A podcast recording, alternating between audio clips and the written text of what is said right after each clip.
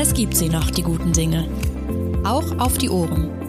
Bewusst gemacht. Der Podcast rund um verantwortungsvollen Konsum und eine nachhaltige Lebensweise. Ein Produkt der Manufaktum-Gruppe.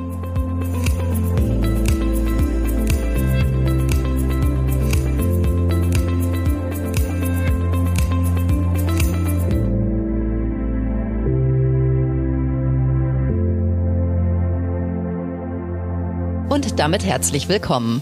Mein Name ist Rebecca Hofmann und heute beschäftigen wir uns mit der Frage, wie aus innovativen Ideen Unternehmen entstehen können und welche Rolle Universitäten dabei spielen.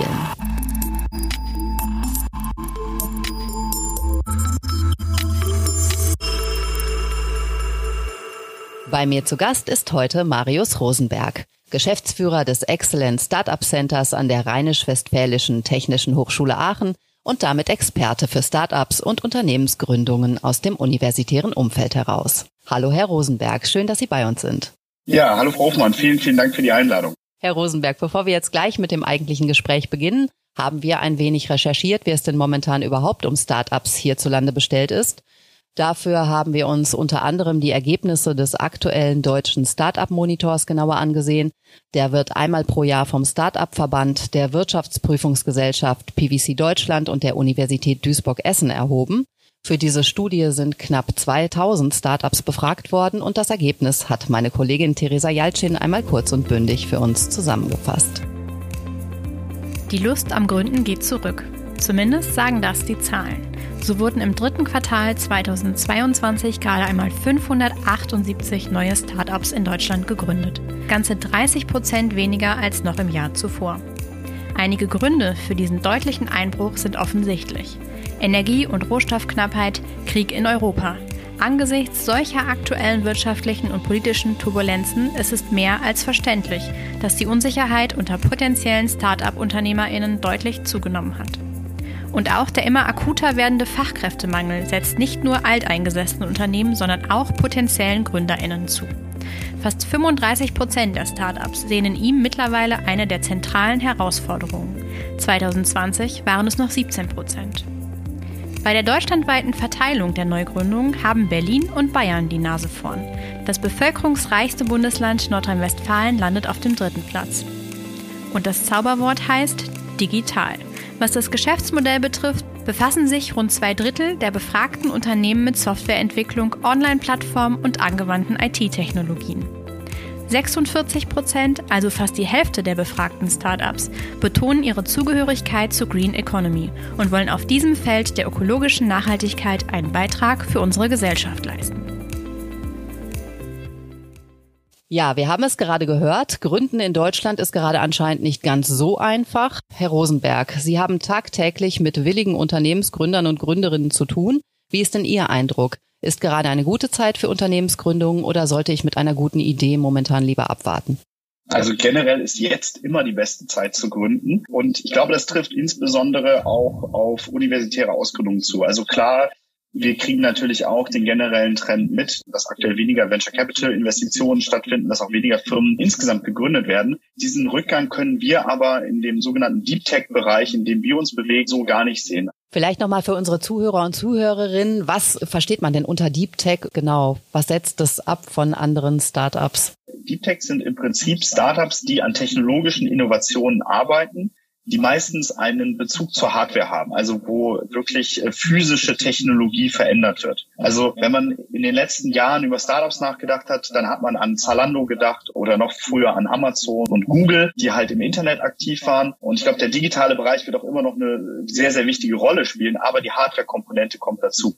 Das heißt, wenn wir jetzt zum Beispiel den Klimawandel adressieren wollen, brauchen wir E-Mobilität. Erfindungen gerade im Bereich der Batterietechnologie, der Antriebstechnologie und die sind halt hardwarebezogen. Also wir haben zum Beispiel an der RWTH relativ viele Teams, die gerade im Bereich Energiespeicherung unterwegs sind. Da hat gerade ein Team eine große Finanzierungsrunde bekommen, Scilab, die sind im Bereich des Batterie-Recyclings unterwegs. Ein anderes Team, Cure, arbeitet im Bereich Monitoring von Batterieleistung. Also wir haben da in, in verschiedenen Bereichen Teams, aber immer wirklich mit diesem Bezug zur Hardware und das ist halt Deep Tech. Ah, okay. Was genau machen Sie denn am Exzellenz Startup Center der RWTH Aachen? Wofür gibt es Sie denn überhaupt? Äh, das Excellent Startup Center der RWTH ist im Prinzip das Gründerzentrum der RWTH, wo die ganzen Gründungs- und Transferaktivitäten zur Unterstützung von Gründenden gebündelt sind. Das gibt es schon seit über 20 Jahren. Von dem Professor Brettel, der das Thema schon seit langer Zeit sehr, sehr aktiv treibt, wurde es aufgebaut. Und durch ein großes Förderprojekt des Landes Nordrhein-Westfalen konnten wir die Unterstützungsmaßnahmen massiv ausbauen. Das heißt, wir können jetzt mit insgesamt 60 Mitarbeitenden Startups unterstützen und wir fangen dort schon ganz früh an, also bei der Mobilisierung der Studierenden und der Forschenden in einer ganz frühen Phase, um das Thema Unternehmensgründung überhaupt mal in die Köpfe zu bekommen. Und dann begleiten wir das Schritt für Schritt. Wenn jemand eine Erfindung hat, helfen wir bei der Patentierung.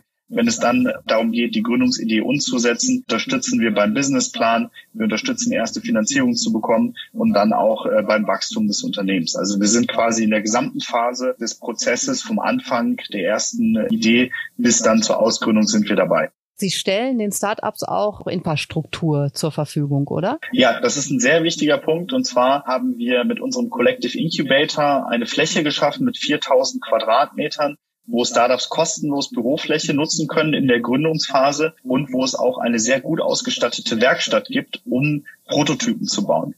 Das ist für viele Startups gerade im Hardware-Bereich die erste Möglichkeit, Ideen wirklich auch im Prototyp umzusetzen. Und dann kann man wieder den nächsten Schritt zurück zur Universität machen und dann mit den Instituten zusammenarbeiten und dann auch im größeren Maßstab weiter an den Technologien forschen und auch entwickeln.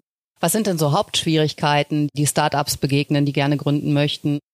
Also die Hauptschwierigkeit liegt sogar noch vor der Gründung, nämlich daran, Gründung überhaupt attraktiv und interessant zu machen. Wir haben es halt viel mit Ingenieurinnen und Ingenieuren zu tun, mit Naturwissenschaftlern. Und die haben das Thema Gründung gar nicht so stark auf dem Radar. Da steht entweder der akademische Weg im Vordergrund oder das Arbeiten in einem großen Konzern. Da gehen wir ganz klar in die Mobilisierung durch Events, durch die direkte Ansprache und dadurch, dass wir halt einfach positive Beispiele nach vorne stellen. Wenn man dann mal die Idee hat, was zu gründen, dann ist aus meiner Sicht eine große Herausforderung, das richtige Team zu bekommen weil zwei, drei Leute, mit denen man im Labor die Technologie erfunden hat, sind vielleicht nicht unbedingt genau die Leute, mit denen man dann die Firma gründen sollte. Und dann natürlich hinten heraus äh, die Finanzierung. Das ist auch für viele Gründende aus dem wissenschaftlichen Bereich immer eine Herausforderung, weil sie es gewohnt sind, Innovationen vorzustellen in einem akademischen Kontext. Und auf einmal müssen sie Investoren überzeugen. Und da leisten wir natürlich auch sehr, sehr viel Ausbildungsarbeit, um die Gründerinnen und Gründer auf dieses Pitchen vorzubereiten. Mhm. Wie muss ich mir das konkret vorstellen? Haben Sie da ein Beispiel für mich? Ja, also wir haben eine ganze Reihe von Programmen. Wir begleiten Gründende in unserem Ideation-Programm und dem Incubation-Programm. Ideation steht für die frühe Phase, also da kommen meistens dann Leute mit einer ersten Idee, keinem vollständigen Team und meistens auch keiner wirklich ausgearbeiteten Geschäftsidee. Dort helfen wir dann, einen Businessplan zu schreiben und ein Team auch zu komplementieren.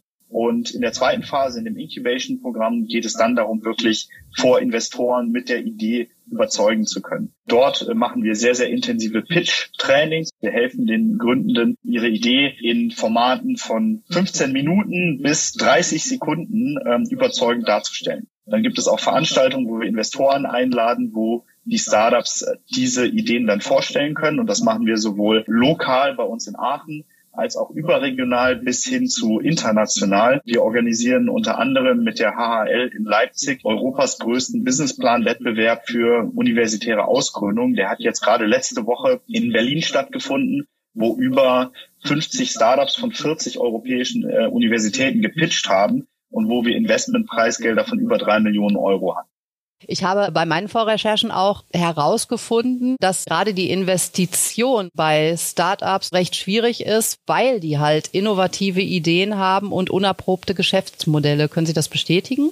Ich glaube, wir sind halt einfach noch am Anfang dieser Deep Tech Welle. Die etablierten Geschäfts- und auch Investitionsmodelle gingen halt früher in den Bereich äh, B2C, also zum Beispiel Online-Plattformmodelle oder auch B2B, also Software as a Service Modelle. Das sind jetzt so die Geschäftsmodelle, die etabliert sind, wo auch die Investoren etabliert sind. Im Deep Tech Bereich als neue Welle sind auch erst relativ wenig Investoren da und diese Investitionslandschaft entwickelt sich gerade. Und das macht es ein bisschen schwieriger, an die Investoren ranzukommen. Aber das ändert sich wirklich gerade massiv und man sieht es auch an den Zahlen. Also wenn man sich zum Beispiel anschaut, wo die Venture Capital Investitionen gerade hingehen, dann ist Deep Tech wirklich gerade auf dem aufsteigenden Ast, weil die Investoren auch diesen Trend erkannt haben und weil wir es auch einfach gesellschaftlich brauchen. Wie finden Sie denn da die passenden Kooperationspartner? Ja, das ist ein sehr, sehr wichtiger Punkt. Kooperationspartner für uns ist natürlich die Wirtschaft auf der einen Seite. Auf der anderen Seite aber auch äh, Venture Capital Investoren oder auch Mentorinnen und Mentoren, die wir in unsere Programme mit reinbringen. Also wir versuchen zum Beispiel mit der Industrie Kontakte zu den Startups herzustellen, damit dort gemeinsame sogenannte Proof of Concept Projekte stattfinden. Proof of Concept ist im Prinzip eine erste Testanwendung der Startup-Technologie in einem realen Umfeld beim Unternehmen. Und für Startups ist das sehr, sehr wichtig, weil man sich erstmal durch die eigene technologische Anwendung so durchtesten muss. Man weiß ja noch nicht ganz genau, was jetzt wirklich das Produkt am Ende des Tages ist. Und dann sollte man idealerweise nah am Kunden diese Entwicklung machen. Und das ist der sogenannte Proof of Concept, dass man sich durch äh, zwei, drei, vier Projekte äh, durchhangelt ähm, und dann wirklich den eigenen Mehrwert auch kennt. Venture Capital Investoren sind dann sehr, sehr wichtig, um die Finanzierung zu gewährleisten. Viele, gerade technologieorientierte Unternehmen brauchen diese Anschubfinanzierung, weil man erstmal bis zur finalen Technologieentwicklung viel Geld braucht und auch viel Zeit. Wir haben da mittlerweile ein Netzwerk von über 50 Investoren, die wir kontaktieren können und wir schauen dann halt, welche unserer Teams sind gerade in dem Fundraising-Modus, das heißt suchen Kapital und dann versuchen wir die Kontakte herzustellen und auch die Investoren dann für die Teams zu begeistern. Das sind aber immer dann äh, die gleichen Investoren, die dann in unterschiedliche Projekte investieren? Ja, wie gesagt, wir haben jetzt in unserem Netzwerk ungefähr 50 Investoren. Wir suchen auch immer weiter und die suchen sich dann halt ihre Teams aus. Und meistens ist es auch themenspezifisch. Also es gibt Investoren, die fokussieren sich zum Beispiel auf den Bereich der Gesundheitswirtschaft. Es gibt Investoren, die fokussieren sich eher auf Produktionsthemen. Und so findet quasi jeder Investor sein Thema. Und was wir halt machen wollen, wir wollen halt einfach Transparenz schaffen. Um einfach auch mal ein paar Zahlen zu nennen. Wir haben über 100 Startups, mit denen wir jedes Jahr zusammenarbeiten, die durch unsere Programme laufen. Also das ist schon eine relativ große Zahl. Und zum Beispiel letztes Jahr hatten wir 110 Millionen Euro an Venture Capital, die halt auch in Startups in unserem direkten Ökosystem investiert worden sind. Also da kommt schon was zusammen und der, ich sag mal, gesellschaftliche Impact, den sollte man nicht unterschätzen. Das ist schon sehr, sehr relevant und alle Universitäten in Deutschland spielen da wirklich eine sehr, sehr wichtige Rolle. Also wenn man über Forschungsförderung und so weiter nachdenkt, das ist ein riesiger Multiplikationseffekt, was dann gesamtwirtschaftlich dabei rauskommen kann, wenn Investitionen in diese Startups stattfinden. Entlassen Sie die Startups denn nach der erfolgreichen Finanzierung in die Freiheit oder geht der Kontakt über die Finanzierungsphase hinaus?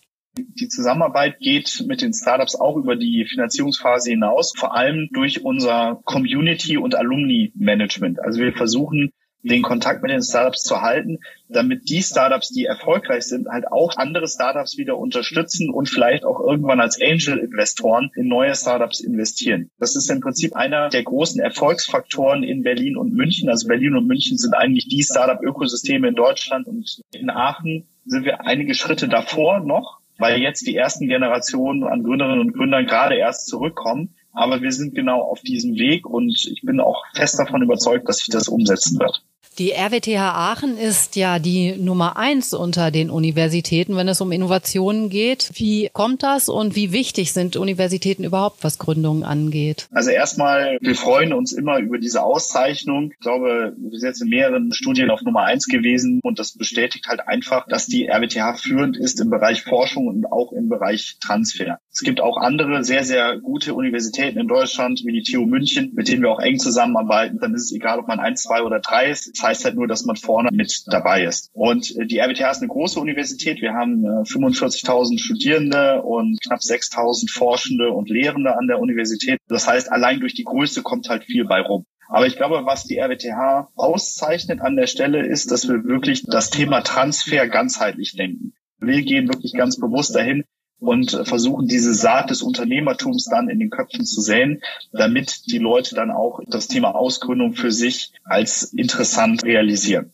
Wie machen Sie das denn ganz konkret? Wir versuchen Gründerinnen und Gründer, die halt erfolgreich ein Unternehmen gegründet haben, an die RWTH zurückzuholen, dass dort Vorträge stattfinden, wo man halt einfach diese positiven Beispiele zeigt. Und dann versuchen wir wirklich in den direkten Dialog zu treten. Das machen wir über viele Dimensionen, das machen wir über Veranstaltungen. Also eine Eventreihe bei uns heißt zum Beispiel Dr. Unicorn, wo wir halt auf die Forschenden zugehen und das Unternehmertum vorstellen. Aber dann haben wir auch Innovationsmanager bei uns im Team, die selber aus der Wissenschaft kommen und dann im direkten Austausch mit den Forschenden stehen. Also es geht wirklich darum, da kontinuierlich dran zu sein, damit diese Variante der Karriere, muss man ja sagen, einfach als Option wahrgenommen wird. Mhm. Ist denn Ihrer Meinung nach noch Luft nach oben an Universitäten, was Gründungen betrifft? Ja, Luft nach oben ist auf jeden Fall. Also das ist ganz klar. Ich hatte ja schon gesagt, dass die größte Herausforderung eigentlich diese Mobilisierung ist, dass diese Karriereoption einfach dasteht. Und wir müssen es halt auch stärker in den Strukturen der Universitäten verankern. Also dass Forschungsförderung zum Beispiel ausgeschrieben wird mit der Idee, des Transfers dahinter. Also dass immer im Zentrum stehen sollte, wie kann man aus dieser Technologieentwicklung einen gesellschaftlichen Beitrag leisten. Und ich glaube, das kann man über viele Dimensionen machen. Man kann es in der Charta der Universität festschreiben, dass das wichtig ist. Man kann das in die Berufungen der Professoren mit reinnehmen. Man kann das mit in die Bewertung von Forschenden reinnehmen, dass das Thema Gründung eine Rolle spielen sollte. Und dann halt wirklich auch mit der Vergabe von Fördermitteln und Forschungsförderung. Weil im Prinzip, es braucht ja zwei Zutaten. Man braucht gut ausgebildete Menschen auf der einen Seite und auf der anderen Seite braucht man die besten Technologien. Und das sollte man unterstützen mit dieser Prise Unternehmergeist. Dann können wirklich viele Gründungen entstehen. Sie vergeben auch jährlich mehrere Awards, den Innovation Award für innovative Ideen und den Spin-off Award für bereits gegründete Startups. Was hat das denn damit auf sich? Also erstmal steht die Idee dahinter, den Startups eine Bühne zu geben. Gerade ich habe es schon gesagt, der Deep Tech-Bereich bekommt noch viel zu wenig auch mediale Aufmerksamkeit, weil es ist halt kein Geschäftsmodell, womit man so im täglichen dann in Kontakt ist. Also das Monitoring von Batterieleistung kriegt man als Kunde ja nicht so mit. Und deshalb sind diese Awards so wichtig, weil wir damit einfach Aufmerksamkeit auf diese Startups lenken. Und was halt auch wichtig ist, gerade in dem universitären Umfeld, wo auch die Entwicklungswege teilweise sehr, sehr lang ist, wir wollen die Startups bestärken, dass sie auf dem richtigen Weg sind. Wir haben den Innovation Award, wo es halt erstmal um die Erfindung, um Innovation an sich geht und wo noch kein konkretes Geschäftsmodell dahinter stehen muss, wo wir einfach sagen, ihr seid auf dem richtigen Weg, macht weiter, baut am besten ein Geschäftsmodell daraus. Und dann haben wir auch den Spin-off Award, wo wir dann Teams auszeichnen, die dann diesen Schritt zum Spin-off geschafft haben. Das heißt, die halt mit einer RWTH-Technologie ausgegründet haben und dann meist gerade auf dem Weg sind, sich mit einer Finanzierung und einer Wachstumsphase zu begeben. Was sind denn so Parameter, um einen Award gewinnen zu können? Also für den Innovationsaward ist es relativ einfach. Man braucht eine spannende Innovation, die halt wirklich einen großen Sprung darstellt vom Status quo. Aber wie gesagt, da steht der Anwendungsbezug noch nicht 100 Prozent im Vordergrund, sondern wirklich dieser technologische Schritt. Teilweise sind das auch wirklich sehr, sehr tiefe Technologien, wo es zum Beispiel um Mikrochip-Architektur geht oder um das Plasma-Beschichten von Behältnissen oder um neue Filterprozesse. Also wo noch gar nicht die konkrete Industrieanwendung beschrieben wird, sondern halt eher die technische Innovation. Können Sie das dann bestätigen, dass so die Richtung von Startup-Entwicklung jetzt in so nachhaltige Themen stattfindet? Ja, absolut. Also das ist genau der Punkt, den ich sehe. Also ich glaube, da hat der Ukraine-Krieg, so schlimm er ist, wirklich einen Katalyseeffekt gehabt an der Stelle, weil einfach klar geworden ist, dass bestimmte Herausforderungen nur mit Veränderungen der Hardware-Technologie erfolgen können. Also wenn wir unabhängig werden wollen vom russischen Gas, dann schaffen wir das nicht durch eine Software, sondern durch andere Dinge. Und das hat einen großen Push gegeben. Ich glaube, dass gerade im Bereich der Energietechnologie viel Neues dazugekommen ist an der Stelle. Das Thema Elektromobilität stand schon seit mehreren Jahren im Fokus und das Thema Klimawandel ist jetzt ja auch schon seit mehreren Jahren wirklich ein sehr, sehr dringendes und wichtiges Thema. Und ich glaube, die Technologien waren schon immer da. Sie haben halt nur nicht die Aufmerksamkeit und im Zweifelsfall auch nicht das Kapital bekommen. Und ich bin gerade sehr, sehr hoffnungsvoll, dass wir hier diesen Wandel erleben, dass wir gerade am Anfang dieser Welle stehen, dass sowohl Investoren als auch die Politik und die Gesellschaft sieht, dass Hardware-Innovation und Hardware-Startups hier eine wichtige Rolle in der Transformation unserer Gesellschaft spielen. Was ist denn Ihre Lieblingsinnovation der letzten Jahre? Gibt es da was, was Sie besonders begeistert hat?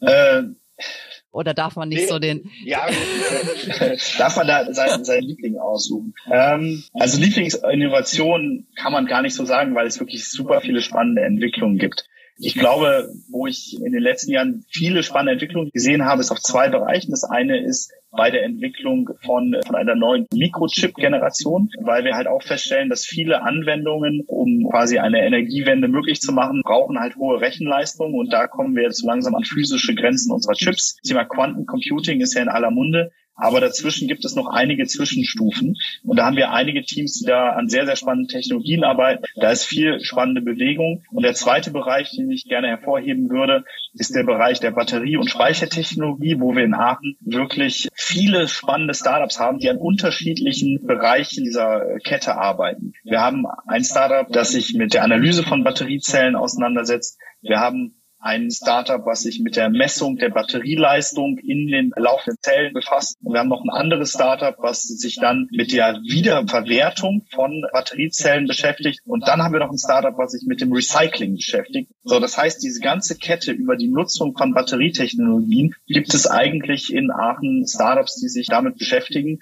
und halt an einer nachhaltigen Lösung für dieses Giga-Thema Batterietechnologie arbeiten. Sehr gut. Damit wären wir schon bei meiner letzten Frage angekommen, nämlich was wäre Ihre Vision für die Zukunft? Was würden Sie sich wünschen? Was könnte noch verbessert werden?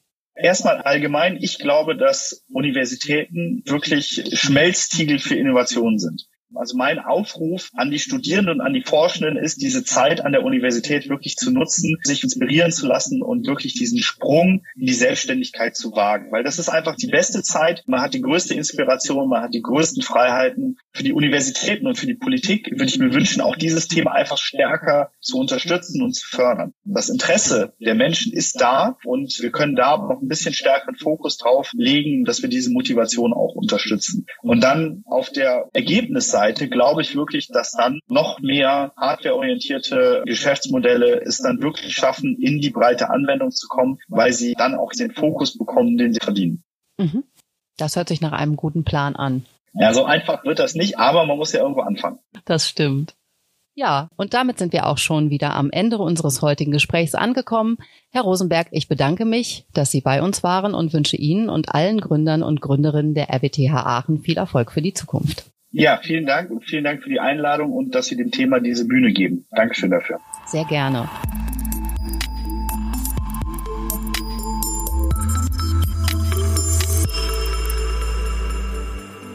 Und auch bei Ihnen bedanke ich mich, liebe Zuhörerinnen und Zuhörer. Schön, dass Sie uns wieder Ihre Aufmerksamkeit geschenkt haben. In zwei Wochen sind wir wieder für Sie da. Dann beschäftigen wir uns mit der Frage, ob innovativ sein etwas ist, was man lernen kann. Bis dahin wünsche ich Ihnen alles Gute und wie immer, bleiben Sie bewusst.